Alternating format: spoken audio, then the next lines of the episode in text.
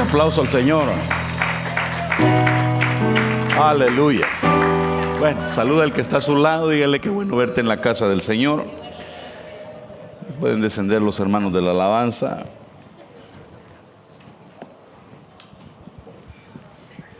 Es un gusto siempre estar en la casa del Señor. Y bueno, Dios nos da la vida, eso quiere decir que el hecho de que usted, esté yo, eh, usted y yo estemos aquí es porque Dios ha sido bueno. Amén. Por su misericordia.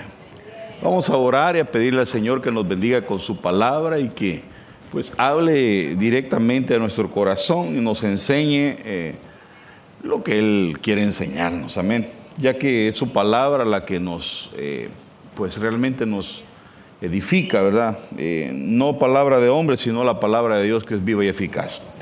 Oremos, por favor, y supliquemos al Señor su misericordia. Padre amado, gracias por darnos el privilegio, Señor, de estar en tu casa y de poder, Señor, eh, buscar tu rostro con esa libertad que nos has dado, Señor.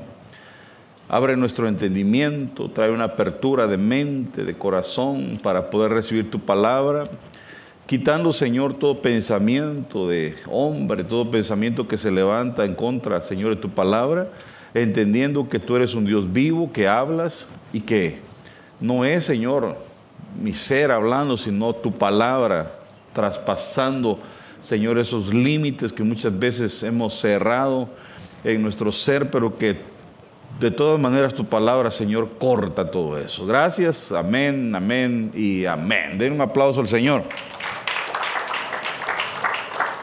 Bueno, eh, hace mucho tiempo el Señor me, empezó a dar unos temas que era tiempo eh, eh, de arrancar, tiempo de llorar, tiempo de reír.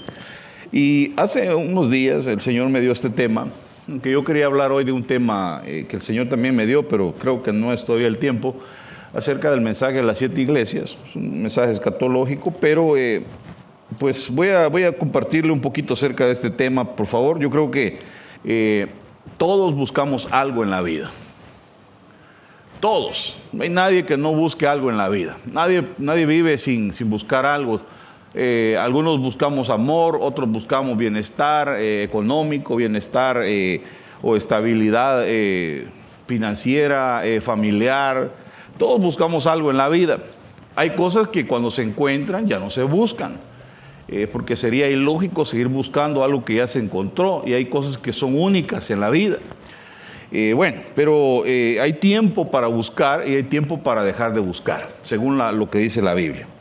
Ahora, va a parecer que el tema no se llama eh, tiempo de buscar, ¿verdad? Sino pareciera que es, un tema que habla acerca eh, realmente como de la ceguera espiritual, pero tiene mucho, mucho que ver. Así que quiero que vaya conmigo y, se amarre eh, conmigo a este tema y podamos entender juntos. Eclesiastés 3.6 dice, tiempo de buscar y tiempo de perder, tiempo de guardar y tiempo de desechar. Fíjese que en esta versión dice que hay tiempo de buscar y hay tiempo de perder. O sea que eh, hay tiempo, está hablando de que se perdió algo y se tiene que buscar. Y hay cosas que se pierden, que se tienen que dejar perder, que no las podemos tener, eh, tenemos que buscarlas ni recuperarlas porque el Señor quiere que perdamos cosas en nuestra vida aunque parezca incruente esto, pero hay cosas que Dios quiere que ya no las vuelvas a tomar en tu vida. Amén. Hay cosas que el Señor ya quitó de nosotros y ya no quiere que las tomemos, pero quiere que busquemos unas cosas nuevas. Por ejemplo, las misericordias de Dios son nuevas cada día. Hay que buscar las misericordias de Dios cada día. Entonces, el tiempo para buscar es un tiempo realmente un tiempo profético. Eclesiastés 1.13 dice, y di mi corazón a inquirir y a buscar con sabiduría sobre todo lo que se hace bajo del cielo. Este penoso trabajo dio Dios a los hijos de los hombres para que se ocupen en él. Entonces fíjense que el buscar las cosas de aquí abajo, buscar las cosas que están bajo del sol, eh, las cosas eh, que debajo del cielo, que este, debajo del cielo, pues no son del cielo, son terrenales, ¿verdad? Eso es un trabajo penoso que el Señor le dejó al hombre. Es un trabajo que realmente eh, quererse hacer rico, querer eh, tener la estabilidad que yo le decía, todo eso es un trabajo que uno va a estar buscando y que posiblemente nunca va a terminar, porque no, en el hombre no hay saciedad muchas veces. Pero eso lo dejó el Señor. Eh, pero eso no lo es todo. Buscar las cosas de abajo, abajo del cielo, no lo es todo. Hay, hay cosas más. Qué rico sería buscar las cosas del cielo. Fíjese. Vaya. Dice eh, Génesis 19:9, y ellos respondieron, quita allá y añadieron, vino este extraño para habitar entre nosotros y habrá de erguirse en juez. Ahora te haremos más mal que a ellos. Y hacían gran violencia al varón, a Lot, y se acercaron para romper la puerta. Entonces los varones alargaron la mano y metieron a Lot en casa con ellos y cerraron la puerta. Y los hombres que estaban a la puerta de la casa hirieron con ceguera desde el menor hasta el mayor. O sea que mire, ¿a, a quiénes hirieron con ceguera? Aquí no hay límite de edad para estar ciego. Estoy hablando de una, ceguera espiritual. Porque estos hombres no eran, eran, eran ángeles, eran, eh, eh, realmente habían llegado a visitarlo porque iban a quemar aquella ciudad. Y alargaron su mano al ver la maldad de estos hombres y lo cegaron.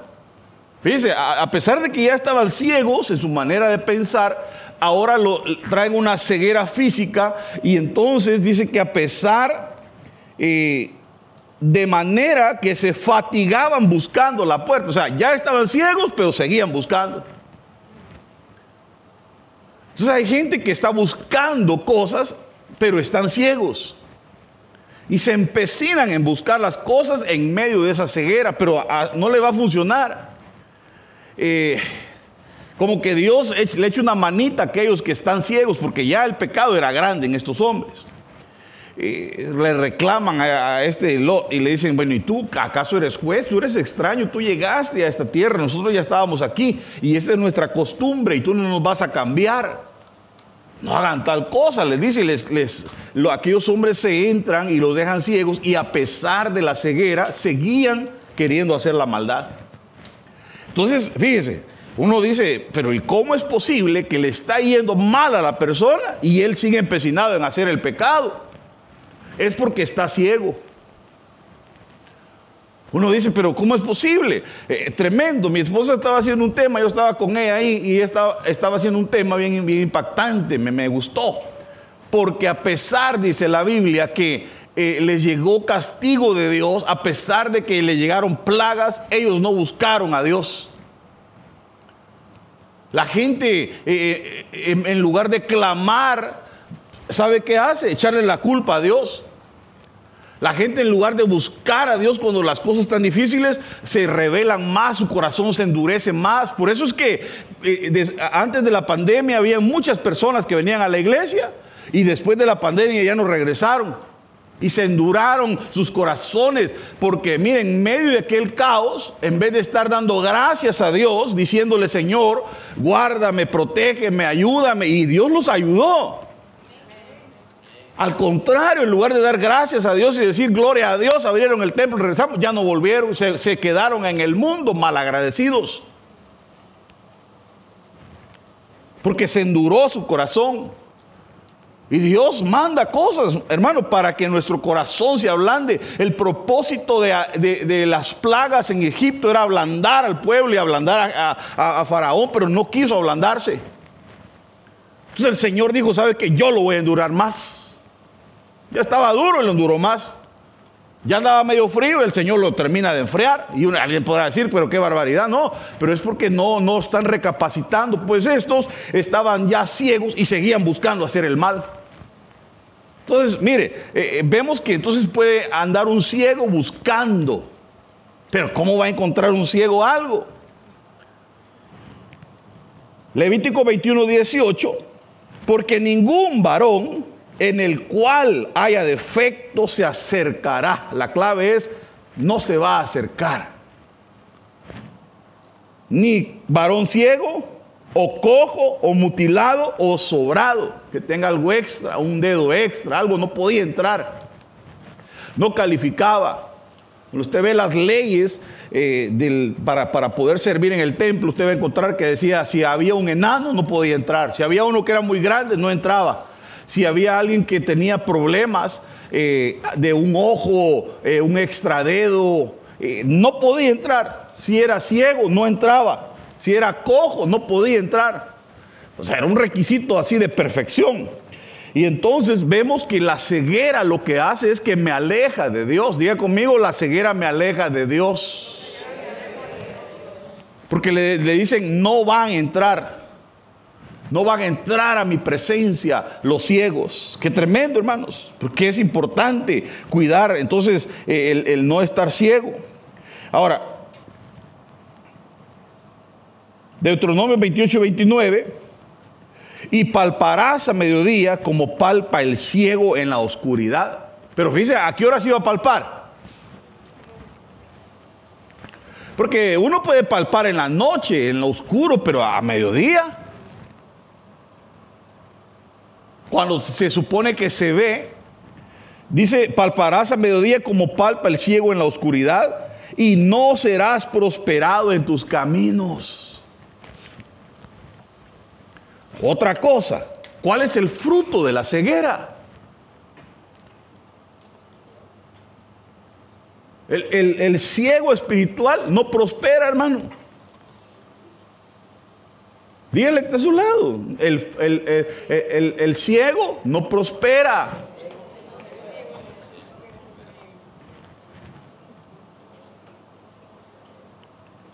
Y no serás prosperado en tus caminos. Y no serás sino oprimido y robado todos los días. Y no habrá quien te salve. Entonces necesitamos pedirle al Señor que nos, que nos quite toda ceguera espiritual, hermanos. Porque dicen, no vas a prosperar si no te van a oprimir y no va a haber quien te salve. ¿Pero por qué? Porque dice que va a andar como ciego palpando a mediodía. Terrible, hermano. Nosotros necesitamos ser habilitados en nuestra visión espiritual.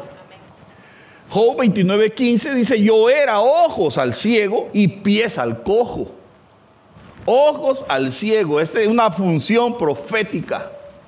Porque la Biblia dice que el, profeta lo que hace es dar esa, es la, visión, se representa por la visión. Entonces, el, ¿cómo seguía uno? Viendo. ¿Ves por dónde vas a ir? La, visión es, tiene que ver con lo profético. Se necesita guianza profética para poder caminar sobre la visión. Eso de la visión es interesante, hermano, porque a mí el Señor cada vez me va hablando y me va mostrando la visión de la iglesia, que es lo que Él quiere para la iglesia, porque para otros que, no son el que la guía, para ellos la visión quisiera que fuera otra. Para ellos quisieran otra y meter cosas de otros lados, pero Dios sabe cómo dar una visión a cada iglesia.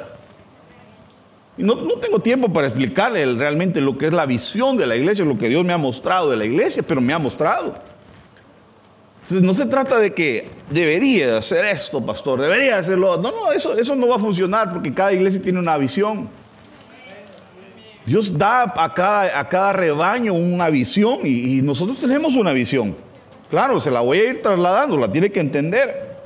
Pero él dice, yo era ojos al ciego. Es que lindo, hermano, que podamos ser ojos al ciego, ojos para aquel que no ve, poderlo guiar, poder ser un tutor de esa persona y llevarlo por el camino que es. Eso, eso, es lindo cuando uno está perdido y encuentra a alguien que lo guíe y le dice, mira, por aquí andate. Pero qué triste cuando uno no encuentra, hermano, que uno está eh, perdido y no hay quien te ayude, que el Señor abra esos ojos. Es una función profética.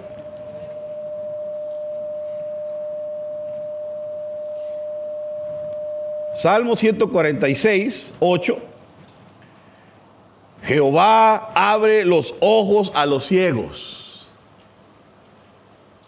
Porque hay, guías de ciegos, Pero el que abre la visión a los ciegos es Dios. ¿Quién es el que abre los ojos a los ciegos? Es Dios el que quita la ceguera. Jehová levanta a los caídos y Jehová ama a los justos. Hay tres dimensiones, pero estoy hablando de los ciegos. Jehová es el que abre los ojos a los ciegos. Dígale está a su lado, Jehová es el que abre los ojos a los ciegos.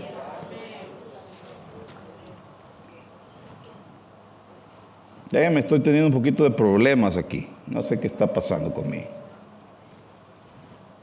Me le hago aquí y solamente, bueno, no sé si sabe entrar al main, al, al canal adentro y bájele un poquito al gain. Ahora, Proverbios 5:20 dice la palabra del Señor. ¿Y por qué, hijo mío, andará ciego con la mujer ajena? Dice cómo se va abriendo el panorama de lo que es un ciego. Le voy a preguntar, el que anda con la mujer ajena, ¿qué es?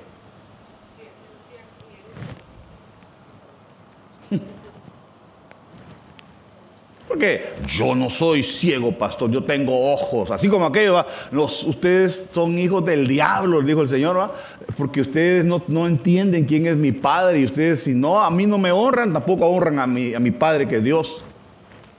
Ay, y ellos, nosotros no somos como tú, le dijeron casi, ¿verdad? que hemos oído rumores que María salió embarazada de José sin casarse.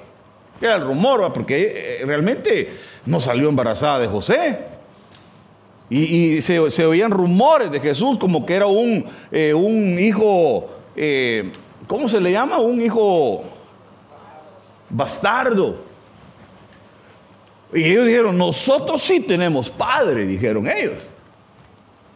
Pero el Señor les dice, ustedes, su padre es el diablo. Entonces aquí puede haber personas que digan, yo no estoy ciego, pastor. Entonces vamos aclarando que aquí la Biblia dice que el que anda detrás de una mujer ajena, una mujer casada, es un ciego. Está ciego. Entonces el adulterio ciega. El adulterio es ceguera en la vida de alguien. Se vuelve ciego. Y, ya vimos que el que es ciego no prospera. ¿O no? Por favor, vaya amarrando conmigo. ¿O no? Dijimos que el ciego no prospera. El ciego anda a mediodía tentando, anda a mediodía, cuando todos ven, pero él no ve. Se volvió terco, se volvió tonto. Le están diciendo, mire, ahí no vaya, hombre, ese camino no es bueno. Eh, la mujer ya, no, yo esa quiero. Está ciego y le va a ir mal. Perdón, yo no estoy diciendo el mal a nadie, pero estoy hablando de este ciego, según lo que dice la Biblia. Yo a usted nunca le voy a decir el mal, hermano, perdón. Yo por usted siempre lo bendigo al final de los servicios, porque es la orden que Dios me dio, bendícelos. Porque la Biblia dice, bendiciendo te voy a bendecir, y yo quiero ser bendecido. Nunca voy a maldecir a nadie yo. Yo le deseo el bien, porque yo quiero que me vaya bien a mí también. Pero aquí la Biblia dice que a los ciegos les va mal y no hay quien los ayude. Y el adulterio es ceguera.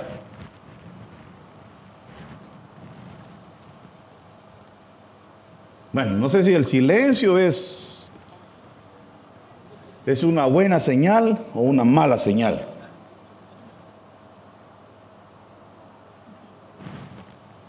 No sé, no, no estoy entendiendo todavía la parábola. Isaías 29, 18, en aquel tiempo los sordos oirán las palabras del libro y los ojos de los ciegos verán en medio de la oscuridad y en medio de las tinieblas. Entonces fíjense cómo viene un tiempo profético que te abre los ojos y te das cuenta que estabas en el lugar equivocado, que estabas en medio de las tinieblas que te das cuenta que... Porque es una apertura de ojos, ¿o no?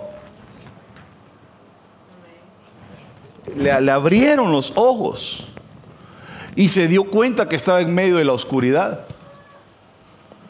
Mire, ¿qué hizo la mujer eh, en una de las parábolas? Hay, hay tres parábolas que son como parábolas hermanas o que están amarradas y que hablan de lo mismo, que es la parábola del hijo perdido, la parábola de la oveja y la parábola de la moneda, que estaba perdida también. Cuando la mujer pierde la moneda, ¿qué es lo que hizo? Buscarla, pero, pero usted sabe que lo, primero que hizo es encender una luz. Y cuando encendió la luz, dice que arregló su casa. Pero antes estaba en tinieblas. Porque lo que hace la palabra, porque dice lámpara es a mis pies tu palabra, ¿verdad? Lo que hace la luz de la palabra es que te va mostrando las cosas que están en desorden en tu vida y en mi vida. Y vamos entendiendo, se nos va abriendo la visión y vamos diciendo, mm, estaba en tinieblas. Esto no estaba bien, yo no sabía que era malo y el Señor te lo va revelando. Por eso es que en la iglesia vienen personas y nosotros no somos quienes para decirles, mire hermano, cambie, deje de hacer esto. Claro, nosotros como pastores sí. Pero ¿por qué va a ser otro hermano? Hermano, cortes el pelo, es pecado y acaba de aceptar a Cristo. ¿Y qué si el otro le dice, sí, pero en la Biblia dice que los nazareos se dejaban crecer el pelo, por ejemplo? Pues no sé, le puede sacar y si el otro no tiene doctrina. Pero la palabra de Dios es la que se encarga de irnos confrontando y nos va enseñando y nos hace cambiar. Yo he visto a las personas cambiar, cómo el Señor los, los transforma por medio de la enseñanza de la palabra y de repente ellos toman la decisión. Ya dice, yo ya. Por ejemplo, eh, el esposo de la hermana Nisa no estaba, pero él cuando empezó a venir a la iglesia venía con su pelo bien largo. Y pasó un buen tiempo. Y ahí estaba. Pero de repente se lo cortó y nadie le dijo nada. Y ya dijo él, no, pues ya, ya me lo corté, lo regalé a un, para un niño que tiene cáncer, creo, no sé. Pero nadie, fue la palabra lo que lo, enseñó el Espíritu Santo, es el que nos convence de pecado, de juicio y de justicia. Pero es la palabra de Dios. Se nos van abriendo los ojos, viene un tiempo profético para nuestra vida, se nos van abriendo, hermano, el panorama, ¿o no? Dice, y, y los ojos de los ciegos verán en medio de la oscuridad. Entonces viene la mujer, prende una lámpara, prende una luz, y empieza a darse cuenta que la casa de, él, ella estaba desordenada. Y le empieza a arreglar, empieza a buscar y de repente encuentra lo que se le había perdido, que era la... que era una de diez. Que era una de diez. Lo que había perdido. Y lo encontró. ¿Y qué hizo? Fiesta. Porque estaba ciega. Porque también el que, no ha, el que ha perdido el 10% está ciego. Y aunque uno le diga, mire, mire, 10, mire, déjelo. Dios lo va a confrontar con la palabra y le va a enseñar y un día le va a abrir los ojos y se va a dar cuenta que estaba en tinieblas, en oscuridad. Se le va a encender la luz. Y entonces lo va a empezar a buscar y cuando lo encuentre se va a dar cuenta que era una gran bendición y hasta fiesta va a ser. Pero es Dios el que se encarga. esto no es por imposición.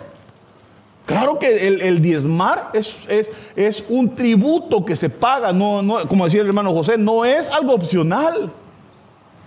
Usted no paga taxes porque quiere o no quiere.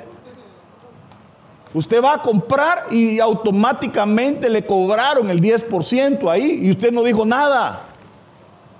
Pero tampoco no, no voy a hacer. Mire, yo conocí un pastor en, mi tierra que la gente trabajaba en la finca y a la hora de que les pagaban allá, eh, hacen, hacen cola el día viernes, todos los trabajadores. Y el mandador aparece con todos los cheques. Pues este pastor llegaba y él cobraba el cheque. Él agarraba el cheque y lo cambiaba y les daba el 90%. O sea, tampoco nos vamos a, porque sea un tributo, vamos a llegar a esos extremos. Aquí no se le impone a nadie. Claro, si tengo el derecho como padre de casa a exigirle a algunos hermanos que van a trabajar en el altar. Por respeto a los demás, porque son íconos, porque están arriba, porque son un, ejemplo para otros. Y no podría dejar que alguien ministre al pueblo siendo un mañoso o un ladrón. Pero cuando alguien está abajo, a nadie se le impone. A nadie se le dice, hermano, ya no venga a la iglesia, ¿va? porque no diezmo. No, no, no, no, no es, eso es, el diezmo viene por revelación. Ahora, yo le pido a Dios que abra tus ojos para que te des cuenta que es una gran bendición hacer eso. yo no entiendo cuál sería el problema si es el 10% y el tío Sam si le saca el 10% y ahí no chilla.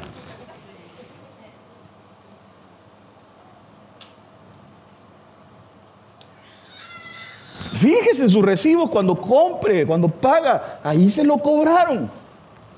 Si no estoy equivocado, es 9.95 o el 10% en California, pero hasta las compañías y la gente se tiene de aquí porque el interés es muy alto. Pero de todas maneras, el que está aquí seguimos pagando y no decimos nada. Pero cuando es con Dios, sí lloramos. Pero entiende, tiene que ser por revelación. A la mujer se le encendió la luz. Porque mire, por eso le decía yo que cuando aquellos hombres iban camino a Maús, dice que les iba abriendo la palabra de Dios Jesús y, les ardía el corazón, porque eso es lo que hace la palabra de Dios. La palabra de Dios trae revelación a tu vida, te va a arder tu corazón. Es algo que te van a hacer. Ah, bueno, gloria a Dios. Pero esta mujer haya la moneda y hace fiesta que el Señor traiga un tiempo profético sobre nuestras vidas. Porque es una gran bendición, hermano. Si lo entendiéramos, yo admiro, yo admiro gente que es, hermano, fiel.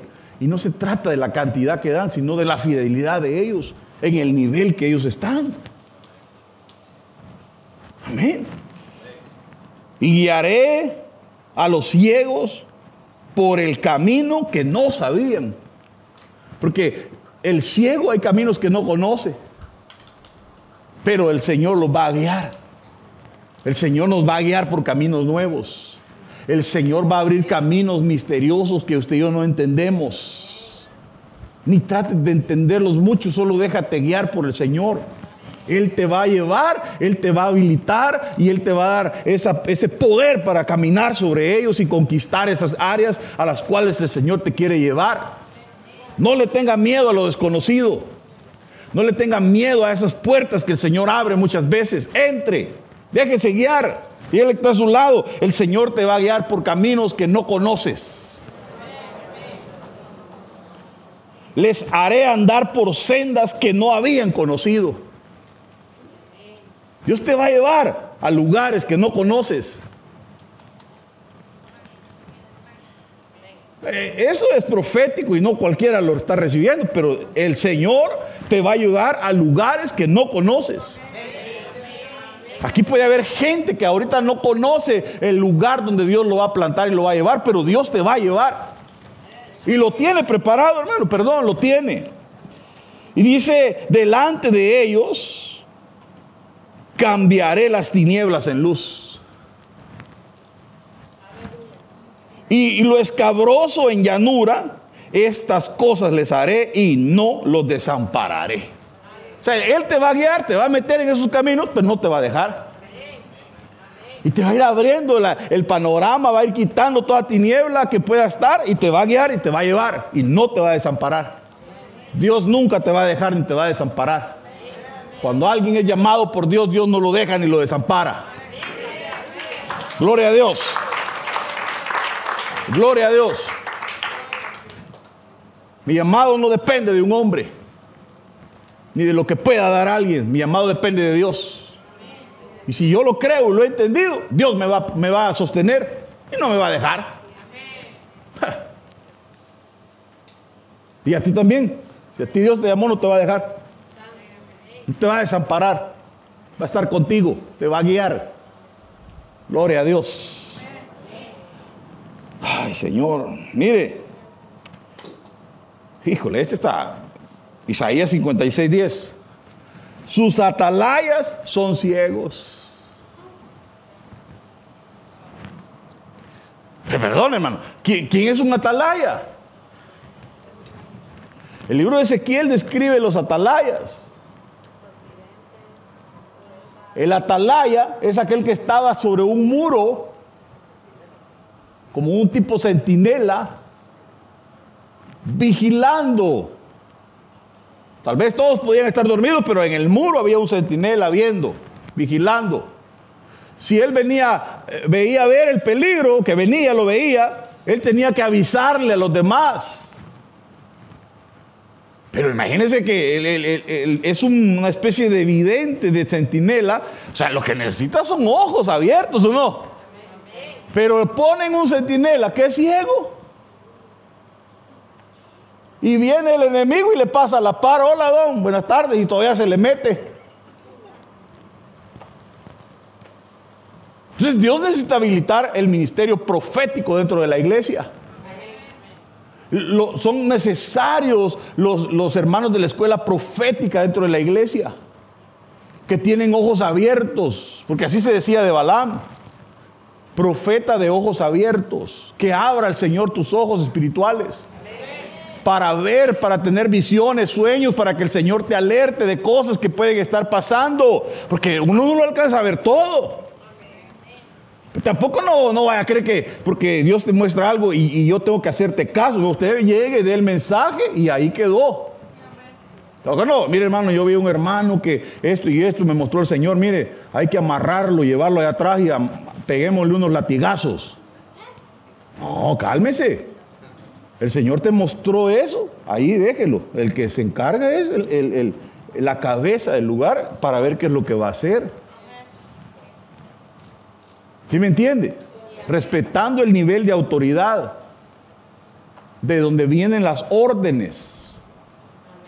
Porque los ojos no son los que le dan la orden al cuerpo. Ellos ven.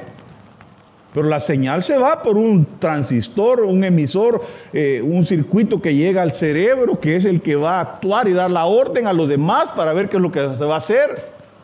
Entonces viene el ojo, ve el peligro y manda la señal al cerebro y el cerebro es el que le dice al cuerpo, quédense parados firmes y vamos a defendernos, o le dice, corran. ¿Verdad? No se ponen los ojos, corran los ojos. No, no, no. ¿Viste el mal? Ahora deja que el cerebro dé la orden al cuerpo para ver qué es lo que van a hacer. Entonces, dice que los atalayas son ciegos. Imagínense en una iglesia que tiene atalayas y los atalayas son ciegos. Y no ven el peligro y el peligro se nos mete. Pase, hermano lobo. Y lo mete, hermano, y lo sienta en la iglesia. ¿Qué va a querer? Una ovejita quiero. Ah, escoja, don lobo. Ah. El, atalaya ve y dice, empieza, se le paran las orejas, hermano. Y dice, mmm, ese que entró ahí tiene la trompa larga. No porque el hermano venga bravo, esa es otra parábola. Está hablando de que se ve como lobo. Y empieza, no, lobo, lobo, lobo. Y están lanzando la señal. cuidado. Porque este quiere echarse una, una su ovejita. Entonces hay una alerta. El misterio profético alerta. Lanza la visión, ¿ah? lanza el aviso. Cuidado, hay peligro. Porque hay ojos abiertos, el atalaya tiene que tener los ojos abiertos. No podemos estar durmiendo, hermanos. Usted como cabeza de hogar, hombre, usted tiene que estar con los ojos abiertos como un atalaya vigilando el peligro en su casa. No va a estar metiendo el peligro. Imagínense que el hombre eh, le mete el otro hombre a la casa, a la mujer, y se la termina quitando. Y él mismo lo metió. Perdón, ¿metería usted el peligro en su casa? Hasta para eso tienes que saber a quién llevas a tu casa, hermano. Bueno, pasemos mejor porque no sé, lo veo muy. No puede ser el atalaya ciego. Oiga, dice, sus atalayas son ciegos, todos ellos son ignorantes. O sea que la ignorancia es ceguera. El atalaya no puede ser ignorante. Luego, todos ellos perros mudos.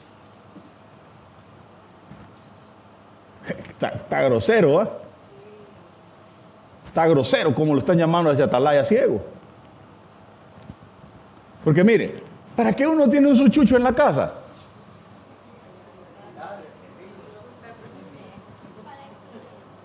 Yo tengo uno que, que se ve malo. Bueno, se veía, antes se veía malo y no hacía nada. Ahora se ve malo y hace. Hoy sí, aquel día llegó ahí alguien arriba y se le dejó ir con todo, hermano. Y ya cuando sintió la, pierna muy delgadita, dijo, nah. Dijo, no, hueso, yo quiero carne. Pero hermano, yo vi que la persona, ¡ay! Y, yo dije, dentro mío, quieto, yo, ah", pero por dentro bien contento, yo, ah, por fin, hoy sí. Solo se miraba malo y no hacía nada, pero ahora sí ya dije, ah, sí, guardián, siéntese, le dije yo, ah, sí, guardián, ah. Pero ¿de qué serviría tener un perro que cuando llegue el ladrón, moviéndole la cola, y ahí con él.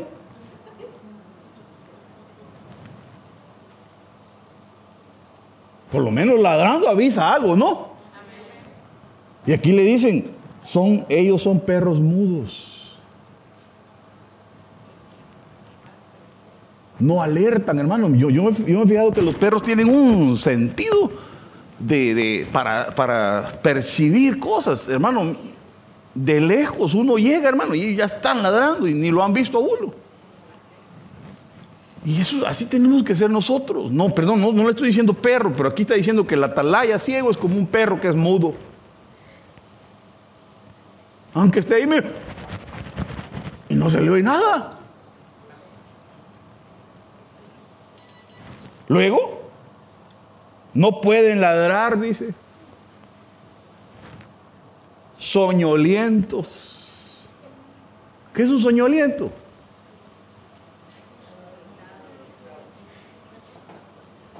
Sabemos unos que cuando nos acostamos a dormir, hermano, nos morimos. A mí eso me ha caído mal muchas veces en mi vida, porque yo, hermano, cuando digo a dormir, me duermo y parezco un tetumpe ahí.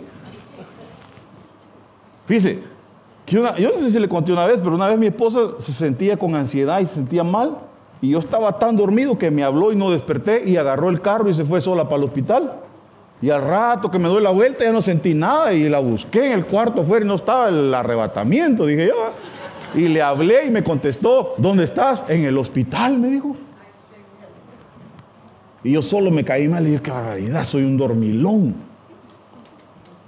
Claro que hay otros que con nada se despiertan, hermano.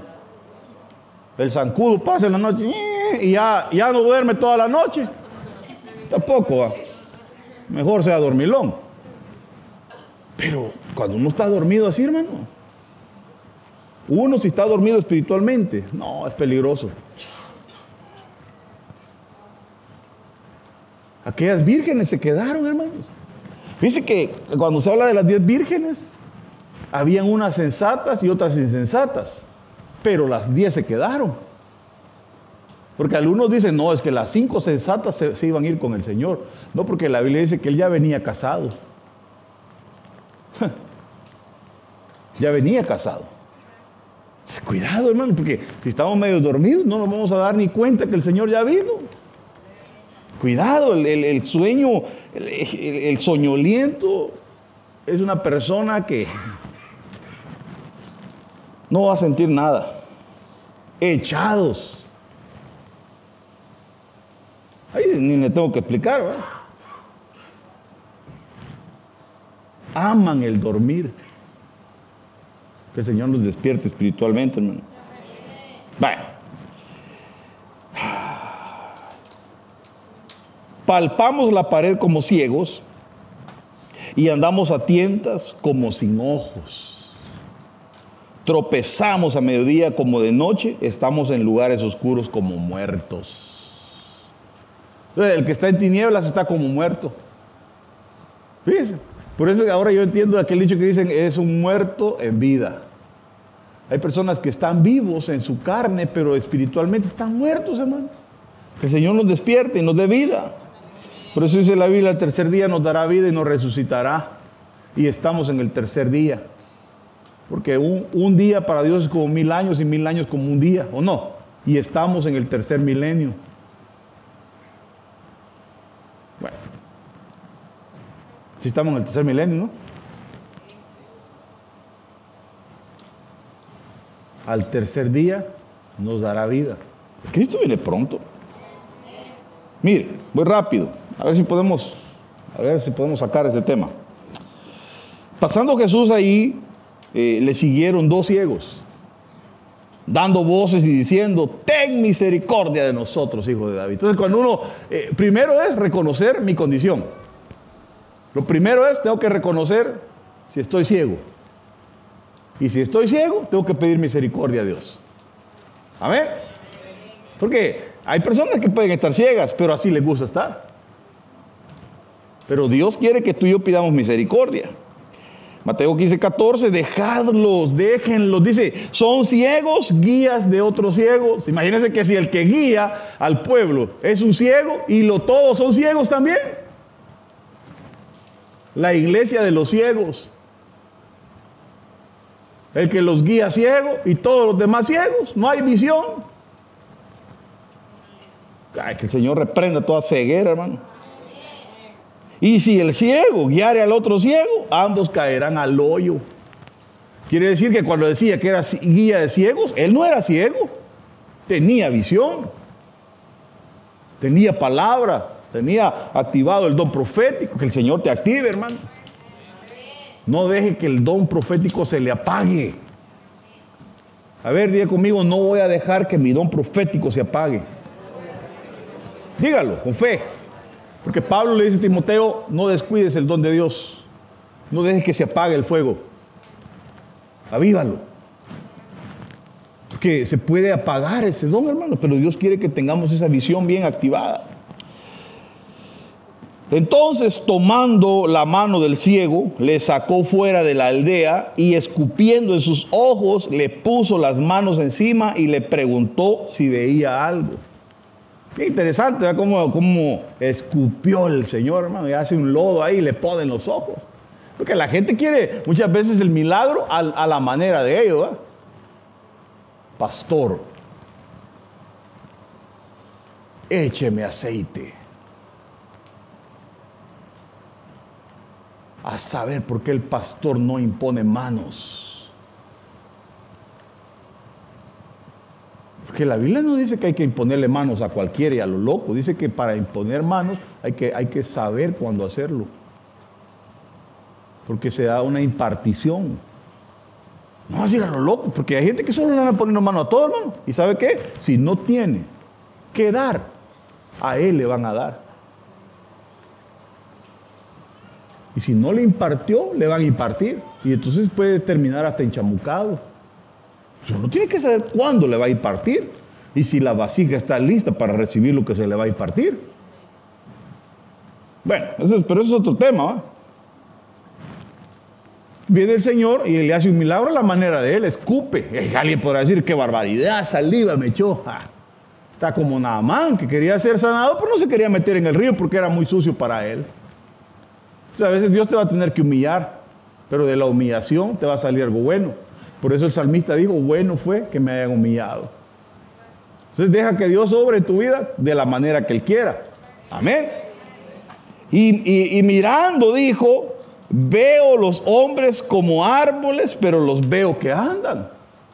O sea, sí los veo que caminan, pero los veo como árboles. Porque lo primero que Dios quiere restaurar en nuestras vidas es la visión espiritual. Porque la Biblia dice que nosotros somos árboles de justicia, plantíos de Jehová, ¿o no? lo que a él le había restaurado. No es que Jesús hizo el milagro a medias. No es que Jesús le echó saliva con lodo ahí y la visión, ay, lo dejó borroso, no le funcionó. No, no, no. El milagro estaba bien hecho. Lo primero que le activó fue la visión espiritual. Veo a los hombres, pero los veo como árboles, pero camina. Lo estaba viendo espiritualmente. Pero hay gente que quiere ser activada primero en lo físico, ver cosas. No, no, primero en lo espiritual. Amado, deseo que seas prosperado en todo. Pero así como prospera tu alma primero. Entonces que el Señor habilite tu visión espiritual. Que el Señor habilite tu visión espiritual. Primero tu visión espiritual. Pedro, eh, segunda de Pedro 1.5, vosotros también, poniendo toda diligencia por esto mismo, añadid a vuestra fe virtud. Fíjense, a la fe, virtud. Hay que agregarle. A la, a la virtud hay que agregarle conocimiento. Porque el hecho de que tenga una virtud no quiere decir que ya la hizo. A la virtud tiene que ponerle conocimiento. Al conocimiento le tiene que agregar dominio propio. A, dominio propio. Que de nada le sirve tener conocimiento, tener virtudes si no tiene dominio propio. No sé si me entiende, hermano. Si no puede controlarse. Entonces, al, al dominio propio le tiene que poner paciencia. Porque ya tiene virtud, ya tiene conocimiento, ya tiene dominio propio, pero si no tiene paciencia se va a desesperar. Moisés era el hombre más manso sobre la tierra, pero lo le ganó, lo desesperaron tanto que lo hicieron caer.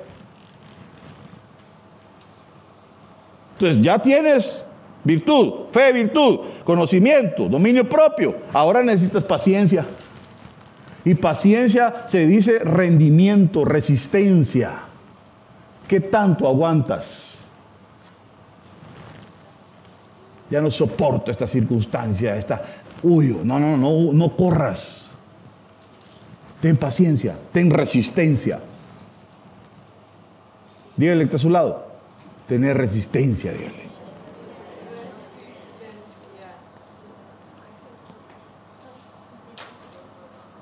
Y a la paciencia hay que agregarle piedad. Dice que aquí hay un montón de temas. Aquí hay. A la piedad se le tiene que agregar afecto fraternal. ¡Wow! ¿Y qué es el afecto fraternal?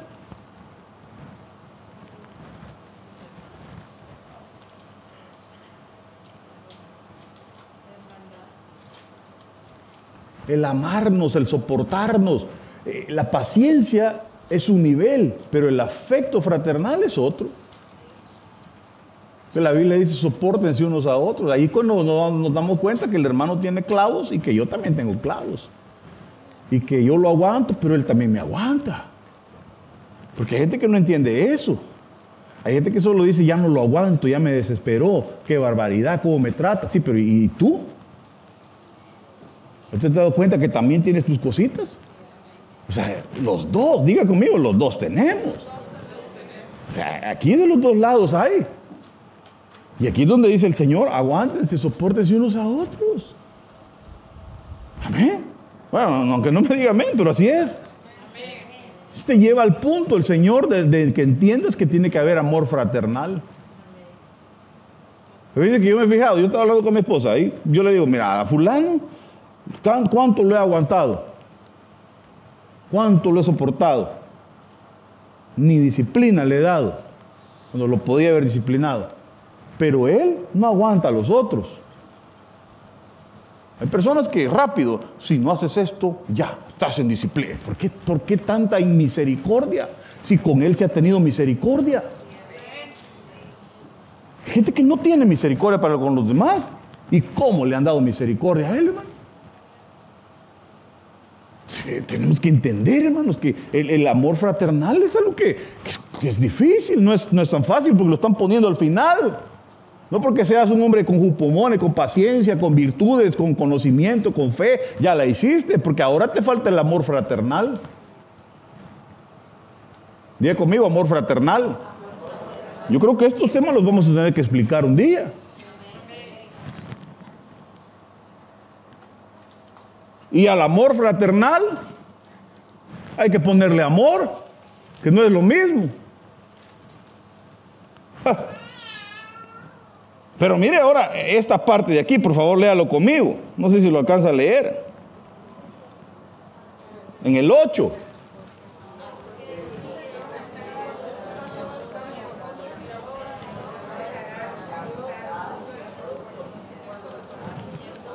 No, no lo entendí. Vale, lo voy a leer yo mejor.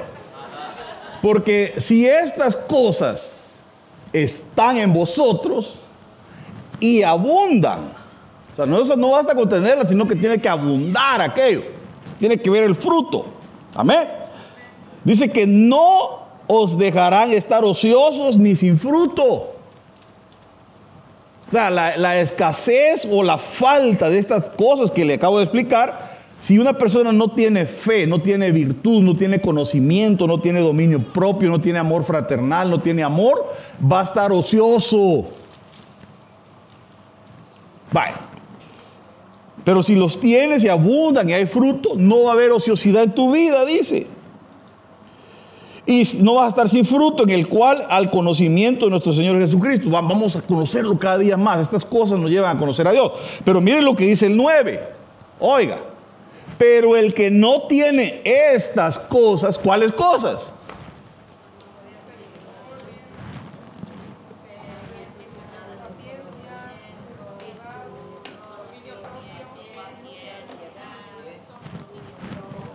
Pero el que no tiene fe, virtud, conocimiento, dominio propio, paciencia, afecto fraternal, piedad, amor. ¿Qué dice?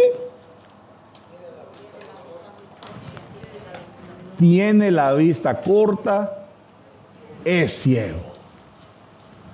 Entonces, ciego es el que está en fornicación. Ciego es el que está en adulterio. Ciego es el que no diezma. ¿O no? Según la Biblia, pues. Y bueno, ya usted comprendió todos los puntos. Pero ahora, ciego es.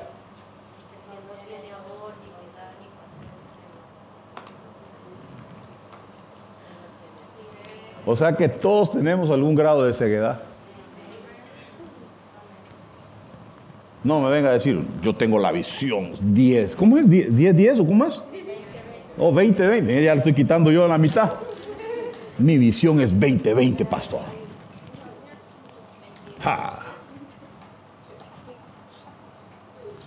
No me venga con esos cuentos.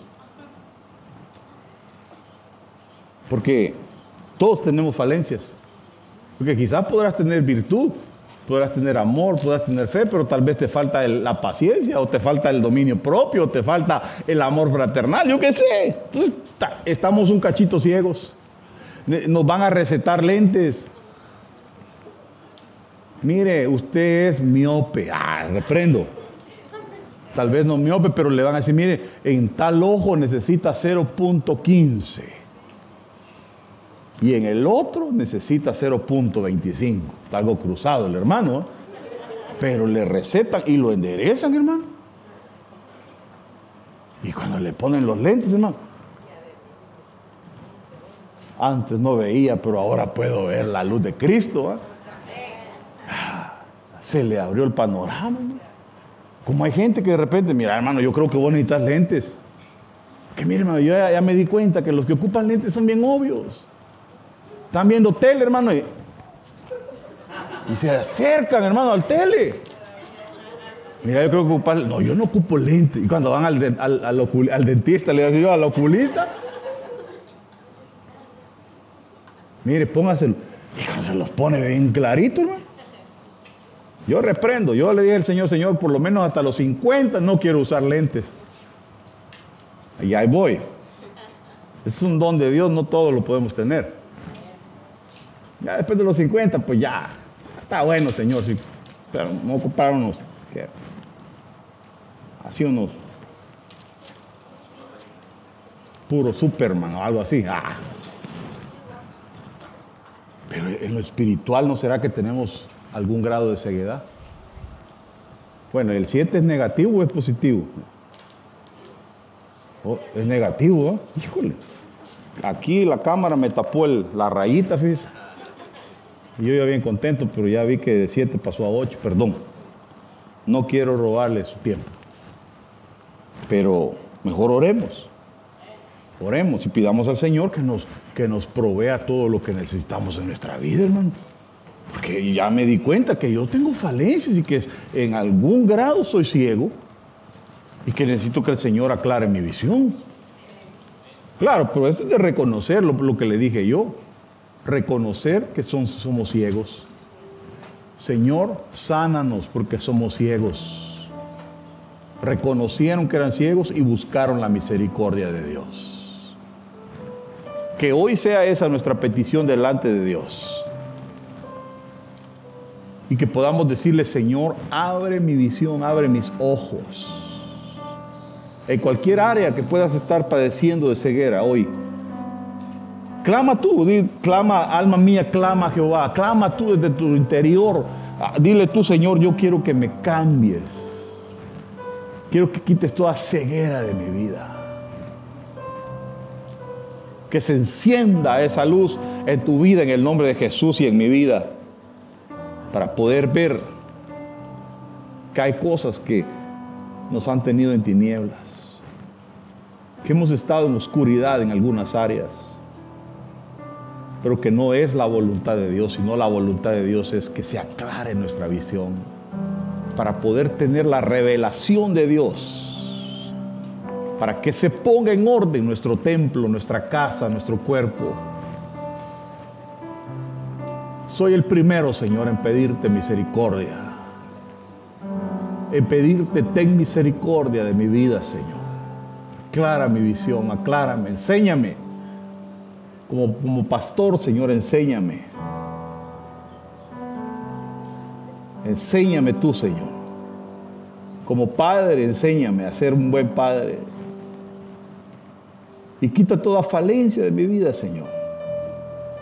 Quita todo, todo aquello que pueda estar dañando a otros, Señor. Pero tú como un buen padre puedes enseñarme, Señor. Y que también tus hijos aprendan, Señor, porque un día ellos van a ser padres. Y que aprendan, Señor, aprendan, que aprendan, enséñales. Nadie es un buen padre, solamente Dios. Te pido perdón, Señor, y te pido que aclares mi visión. Límpiame, límpiame, Señor. Jesús. Límpiame, Señor Jesús. Límpiame.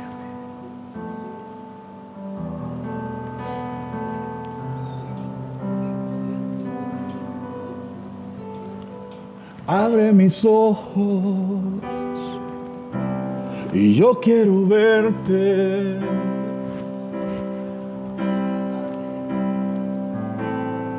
Que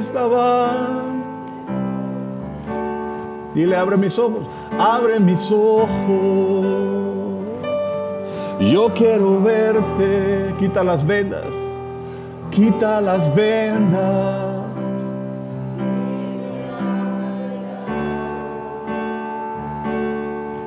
Una vez más, dile, abre mis ojos. Y yo quiero verte, quita las vendas quita las vendas que me han cegado.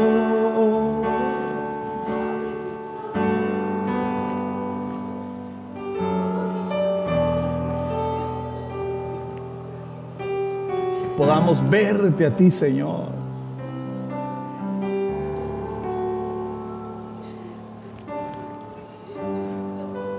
Quiero mirar tu hermosura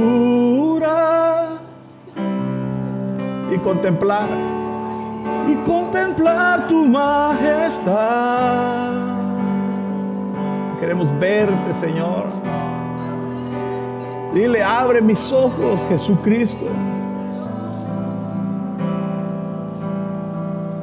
Muestra tu gloria y tu bondad que se han abierto nuestros ojos para ver la bondad del Señor en nuestras vidas. En el nombre de Jesús, que hoy sean abiertos tus ojos para entender que Dios ha sido bueno sobre ti, tu vida, la bondad, la misericordia del Señor han sido buenas. A pesar de nuestros errores, a pesar de nuestros pecados, a pesar de que le hemos fallado, el Señor ha mostrado su misericordia sobre nosotros.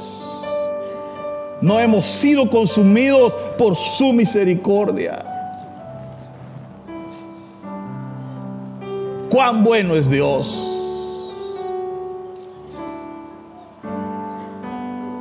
Qué bueno es Dios. Es tan bueno que no te ha juzgado. Es tan bueno que no ha visto tus errores. Aunque tú y yo muchas veces nos ponemos a ver los errores de los demás, el Señor no ha visto tus errores y ha hecho salir el sol sobre tu vida. Su bondad y su misericordia han sido grandes para contigo. Que hoy el Señor traiga un espíritu sobre tu vida de arrepentimiento. Y que quite toda ingratitud de nuestros corazones.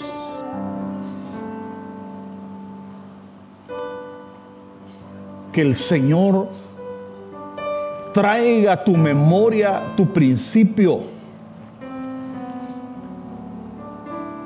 aquellos días en los cuales el Señor salió a tu encuentro. Que no se te olvide tu principio. Cuando no valíamos nada.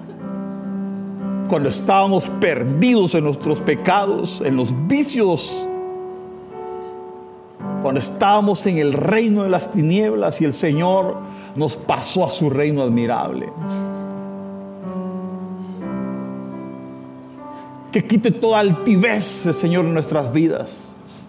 Y que nos haga entender que por donde están pasando otros, un día pasamos. Pero que el Señor tuvo misericordia y nos sostuvo. Y es por su misericordia y por su gracia que estamos en pie. No ha sido por tus fuerzas. Lo que has logrado, lo que tienes, no ha sido por tus fuerzas, ha sido por la pura misericordia de Dios. Que hay agradecimiento en nuestros corazones siempre. Gracias Señor por esta casa, por lo que has hecho en esta casa, por cada uno de los hijos Señor que me has dado. No es por lo bueno que yo sea, porque no soy bueno. Es por tu misericordia, Señor.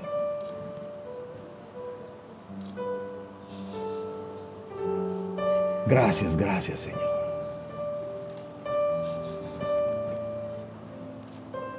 Que sea puesto un manto sobre tu vida hoy. Un manto de misericordia. Y si se te había olvidado, Dios ha sido bueno para contigo, te lo recuerdo. Dios ha sido bueno para contigo.